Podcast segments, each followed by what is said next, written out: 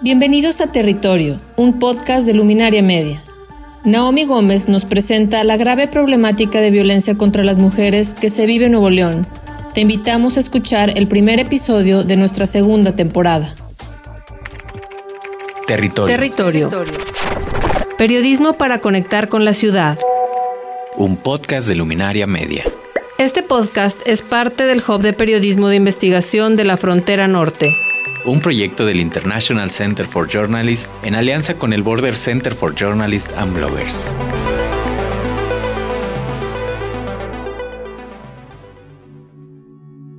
¿Alguna vez te has preguntado si tu vecina, amiga o familiar estuvo a punto de ser víctima de un feminicidio?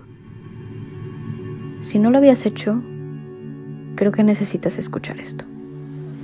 Me acuerdo de una usuaria muy joven con la que platiqué y que ella llegó a un refugio porque su vecina la encontró en un terreno baldío tirada.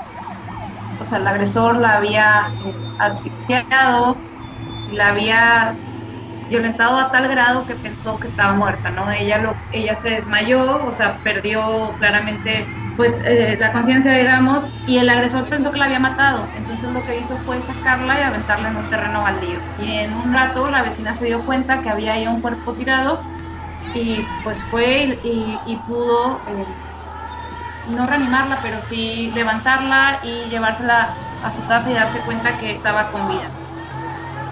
En la voz de Sofía Lozano escuchamos la violencia que llegan a vivir las mujeres en Nuevo León. Ella es coordinadora de vinculación e incidencia en alternativas pacíficas, una organización que brinda protección y atención a mujeres y a niñas en situación de violencia familiar. Pero historias como esta hay muchas, y el 2022 está dejando una marca en Nuevo León que será difícil de olvidar. Mientras mujeres jóvenes desaparecen, otras eran halladas sin vida, y otras historias están ocultas entre cuatro paredes. Todo esto sucedía al mismo tiempo que se vivía una crisis de agua en la región imaginamos que un feminicidio ocurre en la nada, pero más bien es la acumulación y es el continuum de las violencias lo que hace que lleguen a ese grado máximo de la violencia. Y la tentativa de feminicidio, pues lo que nos dice es que hubo un intento justo de asesinar, de quitar la vida a las mujeres, pero por alguna razón esto no se logró, ¿no? Pero hubo una manifestación clara. Y lo que hemos visto desde alternativas pacíficas es que pues, las cifras son elevadísimas. Hasta septiembre de este año van 79 feminicidios. Sin embargo, gracias al portal de transparencia, se detectó que se acumulan 219 tentativas de feminicidios. Y las cifras del año pasado son casi similares. Esto nos habla de que muchas mujeres han estado en ese riesgo de morir y la preocupación acá es si estamos llegando a tiempo a todas esas mujeres. Es importante aclarar que en México es difícil saber el número real de feminicidios. Muchas muertes violentas de mujeres son catalogadas como homicidios dolosos o culposos, cuando en realidad son feminicidios. Algunos estados lo manejan diferente y esto lo hace más difícil para hacer una comparativa certera. La violencia está fragmentada en diferentes tipos, pero de la que más se persiste en todo el país es la violencia familiar. Según datos oficiales, la violencia sexual y la violencia familiar suceden normalmente dentro de los hogares. Y los resultados de la encuesta de cómo vamos Nuevo León del 2021 lo afirman. El 43.8% considera que la violencia ocurre siempre o frecuentemente dentro de los hogares. Y en la pandemia esto aumentó, ya que muchas mujeres se vieron obligadas a estar entre cuatro paredes con su agresor, viviendo constantemente peligro, y el pedir auxilio fue un riesgo que muchas no podían tomar lo que hemos visto eh, unos meses o años después de que inició es que hubo un repunte de las violencias muy alto, ¿no? Y lo que pasó en Alternativas Pacíficas es que nos dimos cuenta que muchas mujeres se sentían menos seguras de poder pedir ayuda. ¿Por qué? Porque a lo mejor, eh, o más bien la mayoría de las usuarias que nosotros acompañamos, reciben violencia de parte de su pareja en su propio ámbito familiar. Después de unos meses, cuando se empezaban a levantar estas medidas tan restrictivas, llegaron muchas mujeres que habían sufrido hechos muy violentos, incluso tentativas de feminicidio, y que no habían podido pedir ayuda en ese momento, pero conforme se fueron levantando estas restricciones, venían a decirnos, esto ocurrió hace meses. No olvidamos el 10 de abril. Esto solo es la punta del iceberg. Según el reporte, las dos pandemias realizada por X, Juntos por las Mujeres, Intercepta, la Red Nacional de Refugiados, En México se registra un aumento tanto en asesinatos como llamadas de auxilio y aperturas de carpetas de investigación. Y el panorama para Nuevo León durante el 2021 parece una pesadilla, pues con un 56% la violencia familiar fue uno de los delitos de mayor impacto en el Estado. Y por otro lado, el año también cerró con 66 feminicidios y obtuvo el tercer lugar a nivel nacional en violencia familiar. La violencia también hizo estragos entre las mujeres de grupos indígenas. Y tras la investigación es claro ver que la violencia no respeta edad o estrato social.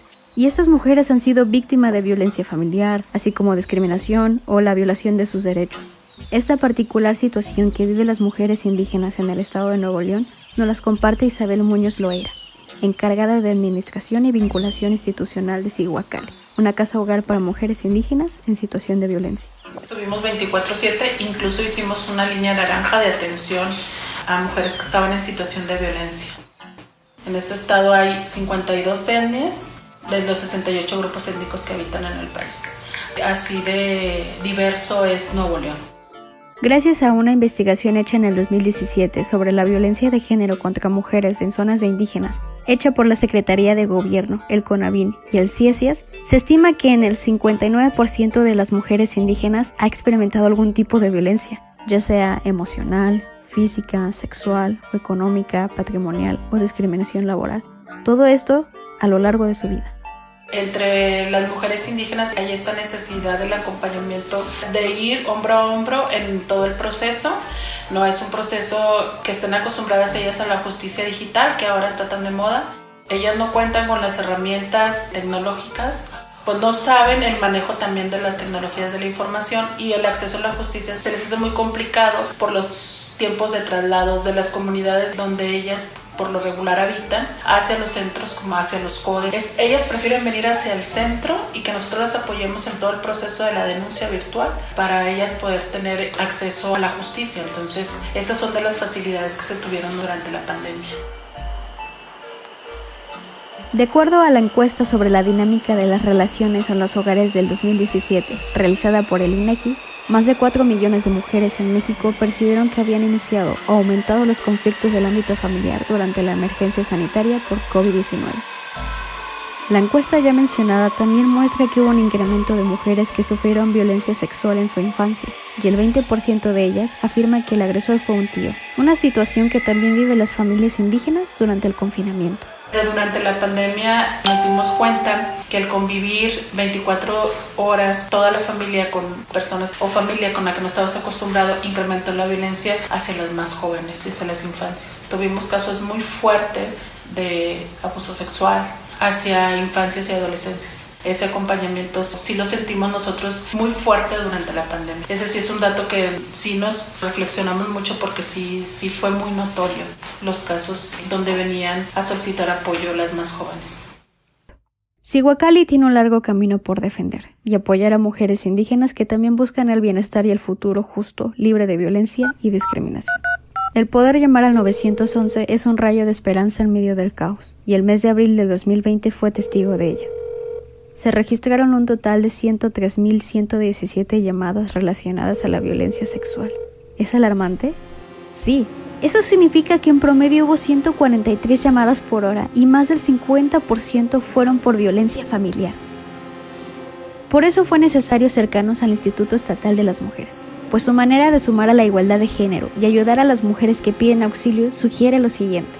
Este punto en especial como es un problema ahorita fuerte en todo el mundo, en todo México. Estamos escuchando a Laura Paula López Sánchez, presidenta ejecutiva del Instituto Estatal de las Mujeres.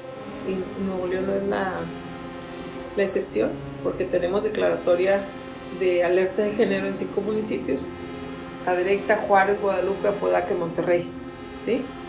Y además tenemos otros cinco municipios que están con muy alto índice de violencia familiar, de violencia contra la mujer es el Carmen, Suazua, Pesquería, García.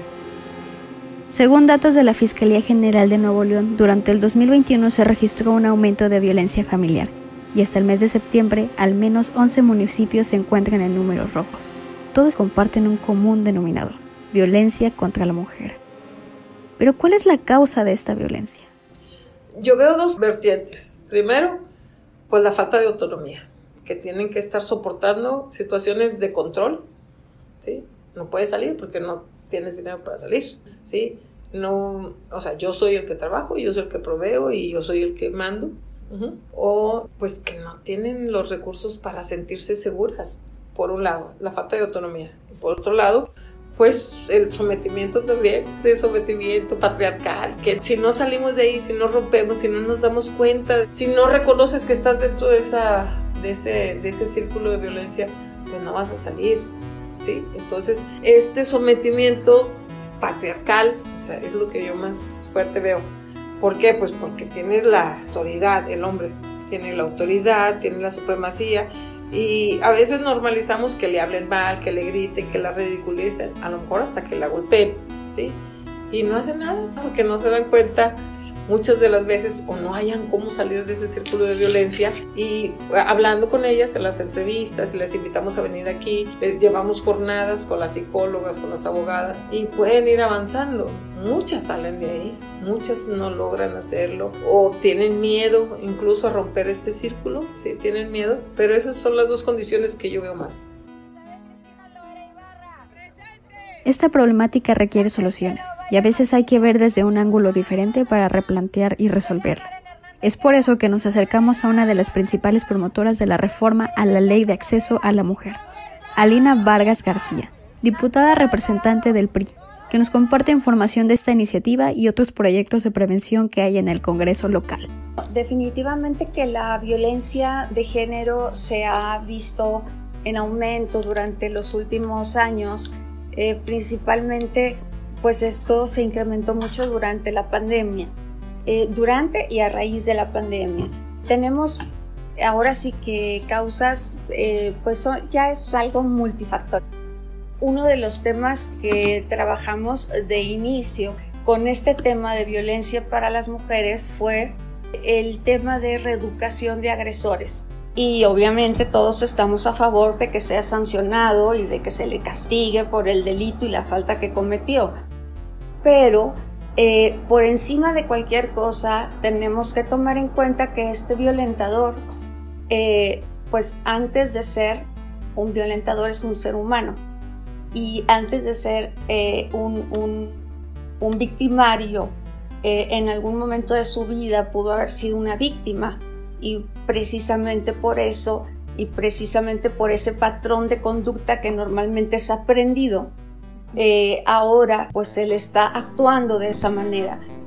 Y bueno, eh, se hizo esta reforma a la ley de acceso a las mujeres a una vida libre de violencia para incluir este programa de reeducación para agresores para tratar el problema ahora sí que de raíz y no que una vez que cumplen con su castigo, con su pena, eh, pues los hombres en determinados años, tres años, cinco años, puede estar en otra casa haciendo exactamente lo mismo con otra mujer y con menores que haya procreado o que ya vivan en esa casa que sean de la señora. Esta ya se encuentra en vigor, ya fue aprobada en comisión, en el pleno, ya fue publicada en el periódico oficial, por lo tanto ya se encuentra vigente.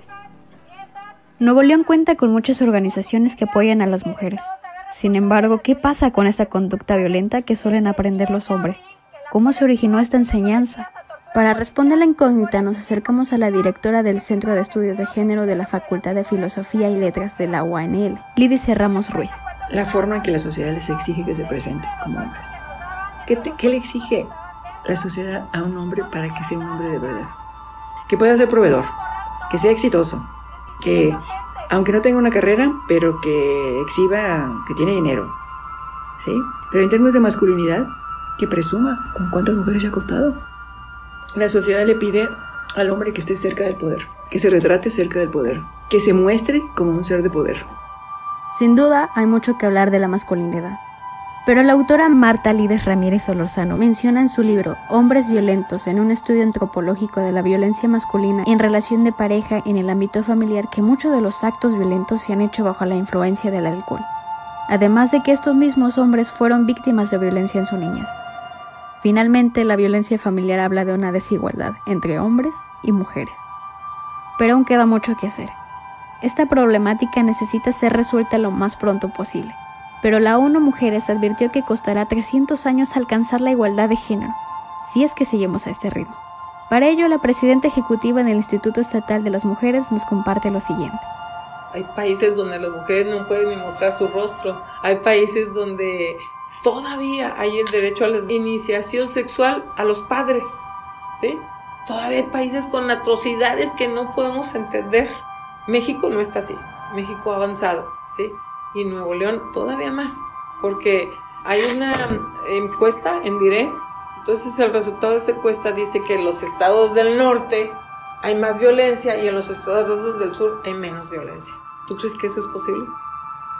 Que en los estados del sur no haya violencia tanta como en el norte. Lo que sucede es que en el norte ya tenemos la cultura de la denuncia, ya denunciamos, ¿sí?